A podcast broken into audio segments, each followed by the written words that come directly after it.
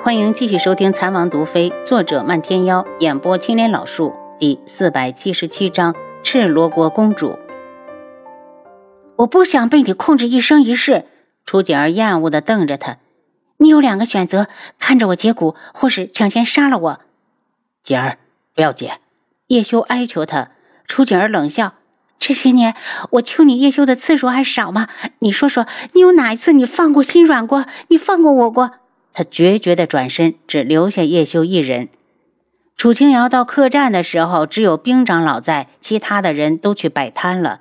他和兵长老商量了一下置办宅子的事情。敲店后，兵长老道：“大小姐，我这两天就在外面选一选，我们想在这里发展，总住客栈不行。”楚清瑶拿出一沓银票：“那就麻烦您老了。”大小姐走的时候，门主特意给我多带了些银两。再说大家做买卖，手上也有余钱。大长老把银票推回来。我手上的产业大部分都是当初我爹送给我娘的聘礼，钱放着也没用，不如置办宅子。大小姐，昨天晚上的时候，宇文景睿突然带人过来，把我们的货物都翻了一遍才离开。丁长老一脸的愤怒。大家整整收拾到天亮，要不是还有理智，早就和他动手了。宇文景胜，楚清瑶眼神一冷，这人还真是找死。大小姐，我们要不要给他点教训？不用，我们明面上只是商队。如果他想过来收保护费，数目不多，给他就是；要是另有目的，我就要他好看。楚清瑶想到了刘玉。听说宇文景睿最近很是春风得意，老皇上的这些儿子里面还没有一个成亲的，所以刘裕为他生下的皇子得到老皇上的喜爱，而他为了显示孩子血统的高贵，还编出一个凄美的谎言：他与一小国的公主相恋，公主舍命为他生下了皇嗣，却难产而死。这个说法让老皇上对那个孩子更加怜惜，更加的爱护。所以说，那个孩子一直养在宫里，由他母后亲自照顾。他来这里这些天，一直没有和云木提合伙开医馆之事，就是因为他知道现在的处境艰难，不想让他分心。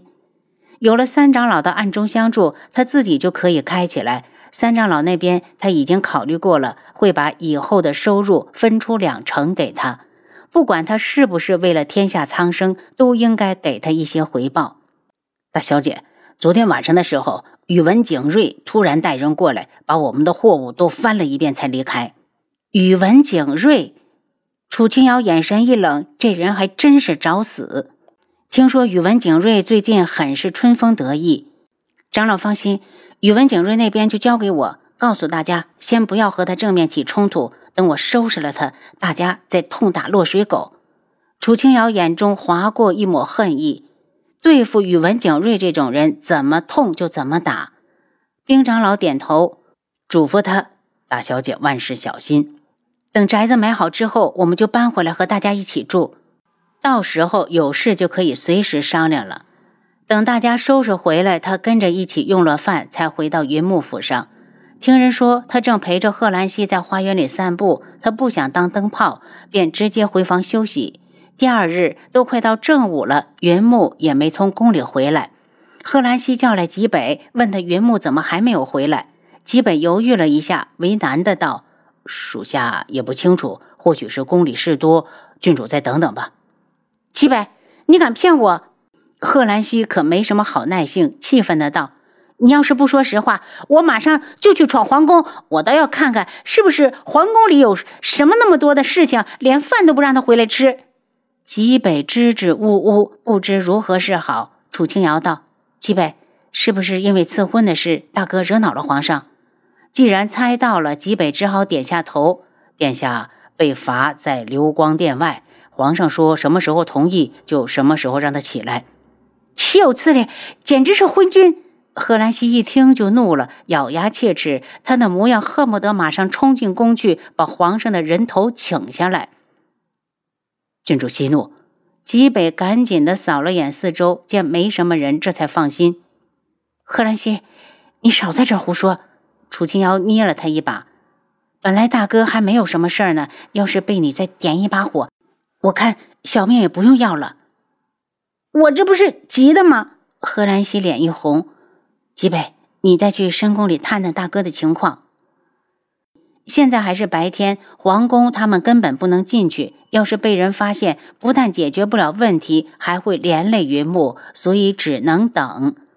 半个时辰后，吉北从宫里返了回来，一脸气愤的道：“今日殿下怕是回不来了。听说早朝时是宇文景胜将东方丹妃带上了流光殿，并提了联姻之事，因为殿下不同意，才惹恼了皇上。”吉北说完，就对着贺兰西道。殿下让我转告郡主，不用担心他，他就是跪上几天几夜也不会有事。贺兰西一脸的心疼，楚清瑶，这可怎么办呢？有个人说他有办法。楚清瑶想到了楚景儿，心里有些懊恼，没有想到因为昨天不打算打扰他们，到现在还没把话给带给云木。谁？谁有办法？贺兰西激动地攥住他的手臂，捏得他直抽泣。他只好大声道：“贺兰西，你要是再不松手，我就不管云木了。”贺兰西脸一红，也知道自己下手太重，歉意的道：“我是太激动了，我帮你揉揉还不行吗？”边说边要动手。我怕你把我掐死。楚清瑶白了他一眼：“齐北，你马上去外面找楚锦儿，找到了马上带回来，属下马上去办。”吉北听话的走了。贺兰西道：“楚简儿真的有办法？他当时和我提了一个条件，说他可以替云木化解这次的联姻危机，条件就是放他娘离开。”楚清瑶也不知道楚景儿行不行，可总要试一试才知道。等吉北回来时，竟然真的把楚景儿带了回来。他来到楚清瑶面前：“宇文云木同意我的提议了。”楚清瑶有些尴尬。我还没有机会和他说，楚景儿，你真的能救他？那就要看他同不同意放人了。我想听听你的法子，才能决定是否合作。贺兰西不太相信他。楚景儿道：“我以赤罗国公主的身份要求与云母联姻，你说老皇上会同意哪一个？你有把握让皇上同意你？”贺兰西问。没有把握，但赤罗锅插进来，这件事变得微妙了。或者是一个都不选，或者是让他选我。楚锦儿脸色微红。万一不成怎么办？贺兰西问。不管成不成功，我的条件都不变。楚锦儿冷笑起来。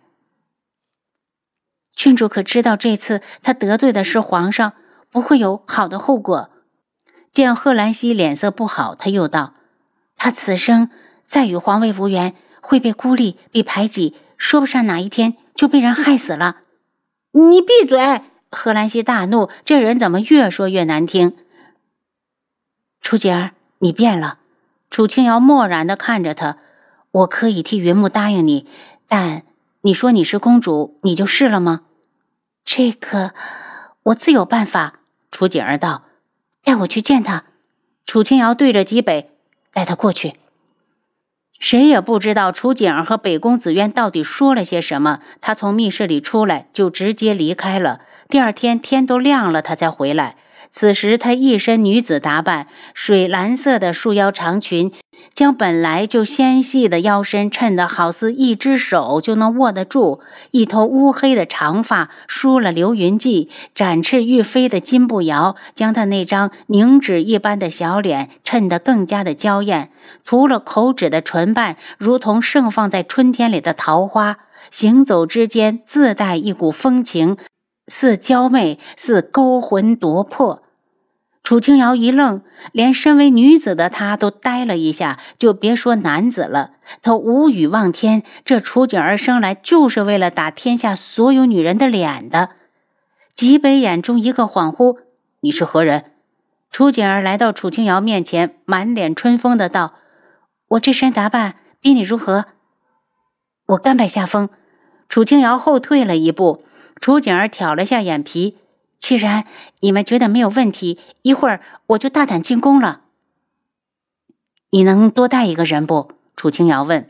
云木一晚上没回来，也不知道怎么样了。他想进宫去看一看。嗯，你换身衣服，我们就走。楚景儿，你把我也带上吧。贺兰溪目露哀求。楚清瑶不赞同他去，你太容易冲动，带上你容易坏事。贺兰西，你在府上等我们。楚景儿也不同意带上他。贺兰西沮丧的道：“我保证去了之后一定能控制好自己的情绪。楚清瑶，你带上我吧。”不行。楚清瑶一脸的严肃：“我们的身份不能曝光。齐北，你看着他。郡主，你还是留在府里吧。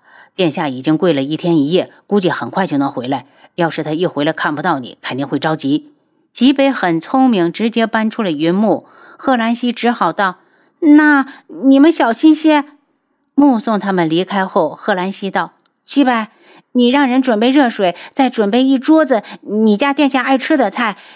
是，没准他一会儿真的就回来了。”吉北刚要走，他又道：“你还是我亲自去一趟厨房，让他在这里抓心挠肝的等，还不如去做点什么。”当楚景儿和楚青瑶进宫时，苍隼国的文武百官正在上早朝。